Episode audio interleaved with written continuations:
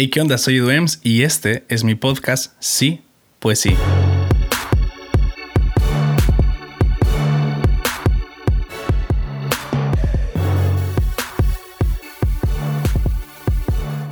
Un millón. Ah, bueno, un millón. Eh, creo que la historia comienza cuando en 2018, eh, ya por abril, por ahí, sí, por ahí. Pues no, en abril más bien, exactamente el 30 de abril de 2018 fue mi último día en el trabajo porque yo decidí renunciar. Creo que esta historia ya se lo saben los que me vienen siguiendo desde hace mucho en el podcast y, bueno, fue una decisión muy, muy personal. ¿Por qué? Y seguramente me lo han de, se lo han de estar preguntando y fue porque, ok, aquí espero no me juzguen, pero la visión fue esta. Em, dije, creo que sería bueno y espero no me juzguen de verdad. Pero pensé, sería bueno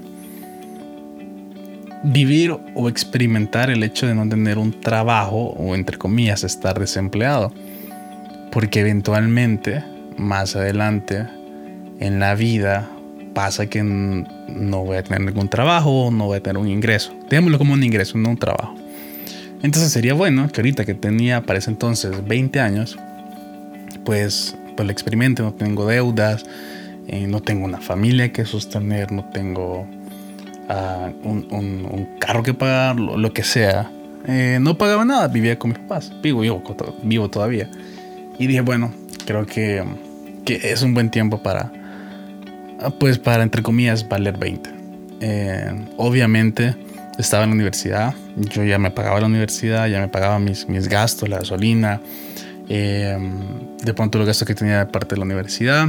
Entonces dije, no quiere decir que el hecho de no tener trabajo no voy a hacer nada y voy a ser mantenido, sino que todo lo contrario, sino es experimentar cómo es esto de pues empezar como a buscar trabajo, empezar a buscar clientes y todo eso. Entonces empezó, tenía ahorros, eh, empecé a buscar eh, diferentes proyectos, gracias a Dios me salía tomaba fotos, hacía de todo, la verdad, tomaba fotos, eh, trabajaba artes, trabajaba cosas de pauta, eh, pauta en Facebook. Creo que lo que más me salía era eso de, de, tomar fotos. Y, me gustaba, me gustaba, la verdad. bueno, en ese año, en septiembre del 2018, se me ocurre hacer el podcast, por ejemplo. Entonces dije, pues, pues sí ha sido una temporada bastante fructífera. Em, se ha cumplido el objetivo de, entre comillas, valer 20. Como les repito, no es que yo quería hacerlo, pero sí dije, eventualmente me van a, me van a despedir si es que estoy en una empresa o eh, si tengo un negocio, porque, porque no sé si ustedes, es el mismo caso, pero yo quisiera tener mi propia empresa. Bueno, quiero, no es que quisiera. Quiero tener mi propia empresa, pero de pronto y pues obviamente el mercado puede caer, puede haber una situación como, como la que estamos viviendo y, y, pues todo a lo mejor no va a ir, no va a ir nada bien. Entonces eh, estaba cumpliendo con el objetivo. Eh, como les digo, entre comillas, valer 20. Eso fue en septiembre, las cosas empezaron a, pues como ir normal, digamos que de abril empezaron a ir en picada, en picada, en picada, picada, picada, picada. Yo jamás pensé, y debo de confesar, que mi objetivo de valer 20 fuera tan real. Em, de verdad jamás lo pensé. Se sabía que iba a pasar, pero no, no tanto. Y me acuerdo que acepté un trabajo de dos meses. Luego me, me, ofrecieron quedarme. Y le dije, no, no, gracias. Quiero seguir buscando, pues seguir, a, seguir viendo otros proyectos. Y me fui, empezó el 2019. Entonces en enero dije, ok, año nuevo, seguramente encuentro nuevos proyectos, algún cliente, freelance y nada. Febrero 2019, eh, nada, tampoco. Yo dije, ok, quizás aquí, nada. Em, llegó marzo y ya marzo sí me, entró la preocupación porque no tenía ingresos. Y lo bueno es que yo no estaba con la U, era lo único, el único detalle, porque había egresado en el 2018. Eh, em, y dijo que ya, ya es necesario hacer algo. Entonces fue ahí cuando creé lo de las charamuscas en el episodio que ya, ya les conté.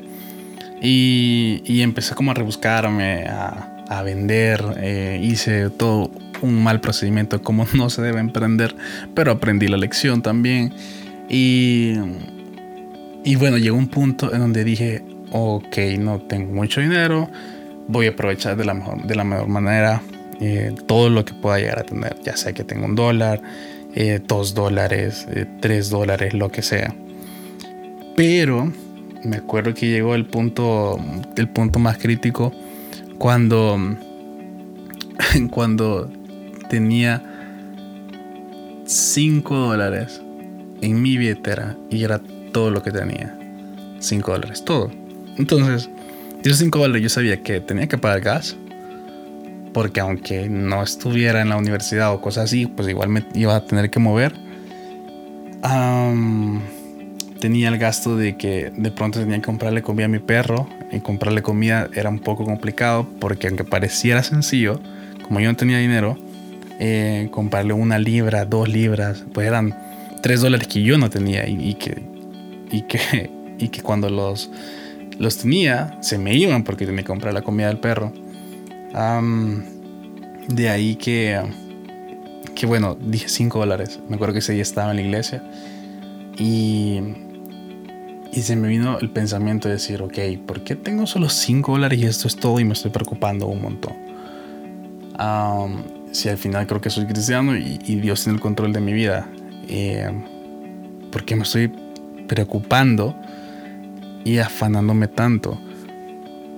Obviamente no es que, ay, por arte de magia es como, ay, ya tuve 10 dólares. No, nada que ver. No pasó así, pero en mi pensamiento fueron, fueron esos de por qué me estoy preocupando tanto. ese mismo día, sábado, no recuerdo qué fecha era, pero era un sábado, yo dije, es tiempo de, yo nunca había dado el diezmo y yo no quiero entrar en detalles ni peleas de que tienen que hacerlo ustedes porque no le estoy diciendo que lo hagan.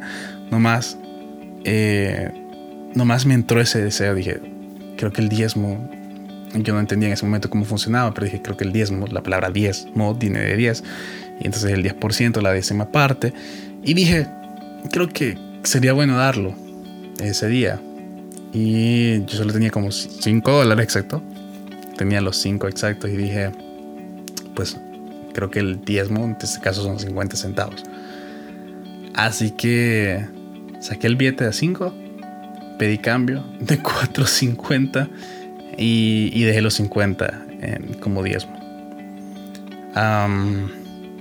me acuerdo que, que agarré un sobrecito, puse, puse la cantidad, eh, llegué a donde, donde mi pastor eh, y le dije, esto es todo lo que tengo, y sé que un día te voy a dar más. No porque lo hiciera él, sino porque sabía que el diezmo era un acto de obediencia a Dios. Eh, nuevamente no le estoy pidiendo que lo hagan, o sea, nada más es en mi historia como me pasó a mí. Sabía que, en ese momento estaba entendiendo que el diezmo era, era un acto de obediencia a Dios y que, y que con eso pues la iglesia podía seguir predicando, eh, realizando los, los, eventos, las reuniones eh, y todo ese este, este proceso de, de, ejecutar, de llegar día a día a una iglesia. Entonces dije, es el momento. Me acuerdo que cabal, yo quería llorar cuando le dije eso, de eso es todo lo que tengo, pero un día sé que le voy a dar más a Dios. Y, y en mi corazón, minutos antes, 10 minutos antes, yo siempre cuento la historia en la parte de adelante y después regreso, pero, pero minutos antes yo dije, estaba orando y dije, bueno, si, si hoy mi diezmo son 50 centavos, pues, pues qué bueno y lo voy a dar con un corazón agradecido y lo voy a dar desprendidamente. Si mañana, por decirles algo, no necesariamente el día siguiente, sino mañana futuro, si mañana yo tuviera 10 dólares, pues el diezmo son, es un dólar. Si mañana tengo 100 dólares, pues el diezmo son 10 dólares. Si mañana eh, tuviera mil dólares, pues son 100. Si tuviera 10 mil, son, son mil. Si tuviera 100 mil, son 10 mil. Si tuviera un millón, son 100 mil. Y yo dije, bueno, con todo el corazón de verdad dije, está bien que hoy sean 50 centavos, pero, pero sé que mañana pueden ser más. Y no es porque quiera ser rico, porque la verdad es que no ese es el objetivo. Pero dije, es el hecho de ser desprendido y a pesar de no tener nada, que Dios tiene el control de mi vida. Él lo tiene y no tengo por qué, por qué estar preocupado. De hecho, todo lo contrario, debería estar tranquilo, gozoso de que Él sabe lo que hace. Bueno, pasó, pasaron los días normales. Eh, eso fue como en marzo por ahí. No, las cosas no es que empezaron a cambiar de la noche a la mañana, porque no ha sido así. Pero eh, pasaron semanas, meses. Eh, tuve un trabajo que, que, nunca apliqué, de verdad que yo nunca apliqué. me contactaron desde México por LinkedIn y, y como les digo, nunca apliqué, nunca agregué a nadie de, esa empresa, nada, nada, solo me contactaron, yo creí que era falso. Eh, cuando me empiezan a ver el contrato, veo el pago por hora y dije, ¿qué? O sea, esto es como un sueño hecho realidad. Y, era un sueño hecho realidad. El contrato decía como consultor, eh, contratamos a como consultor. Y, y, yo siempre quise, yo quiero ser consultor en mi vida, pero no sé cómo se, se hace para llegar hasta ahí. Y, y pasó eso pasó que me llaman también de la empresa a la cual yo había renunciado y regreso.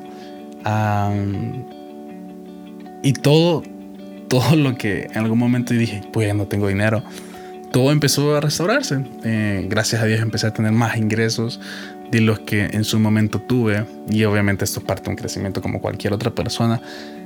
Pero, pero supe que y entendí en el momento que no tenía nada que Dios el control de mi vida y que Él provee cuando Él quiere y que, y que nos hace depender de Él y no del dinero.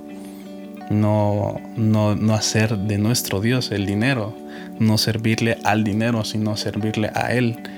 Y, fue una lección que nunca se me va a olvidar y, que, y que se la quería compartir con ustedes. A lo mejor sé que vienen días complicados y no les digo no trabajen, descansen, eh, duerman todo el día, Dios les va a proveer, porque no es eso para nada, sino que trabajen. Eh, el hombre propone y Dios dispone. Pero es eso, no, se, no se afanen, no se aflijan. O sea, como les digo, trabajen, pero dejen que el Señor los sorprenda en, en cualquier ámbito de sus vidas. Y en, en ese momento para mí fue en el ámbito financiero.